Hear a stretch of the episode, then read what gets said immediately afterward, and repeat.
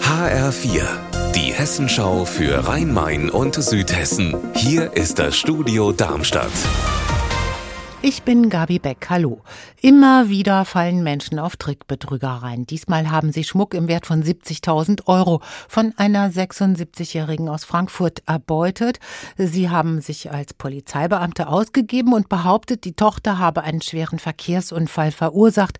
Die ältere Dame hat dann Schmuck und Wertsachen an der Haustür einer vermeintlichen Botin übergeben.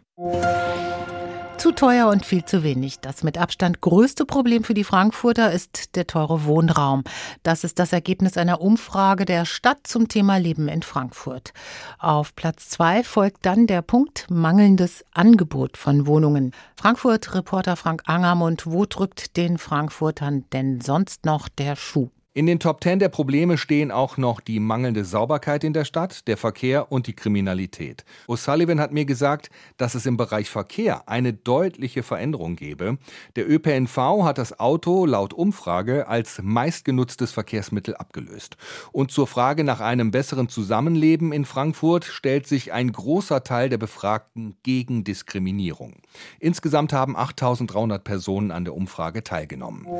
Einst war das Frankfurter Ostend eher vernachlässigt. Inzwischen ist es mit der EZB aufgewertet und heute trifft sich dort europäische Prominenz. Und zwar im weit sichtbaren, kantigen Doppelturm der EZB.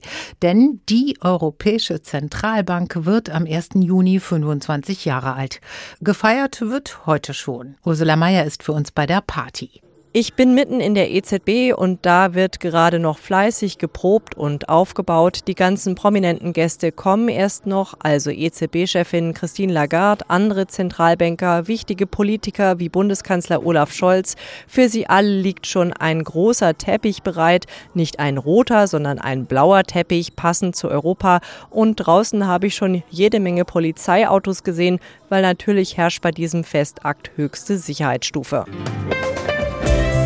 Unser Wetter in Rhein-Main und Südhessen. In Usingen im Taunus ist es derzeit bedeckt bei 11 Grad und in Bensheim bedeckt bei 14 Grad.